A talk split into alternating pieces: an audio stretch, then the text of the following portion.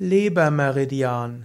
Lebermeridian ist eine der Energiebahnen, die in der traditionellen chinesischen Medizin eine wichtige Bedeutung haben.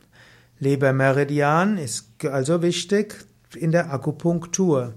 Lebermeridian wird in den deutschen Werken der Akupunktur abgekürzt als LE. Er gilt als Yin-Meridian, also als ein Meridian, der Yin-Energie, weibliche Energie transportiert. Der Lebermeridian bezieht seine Energie wiederum aus dem Gallenblasenmeridian. Lebermeridian ist wichtig für alle Assimilationsprozesse.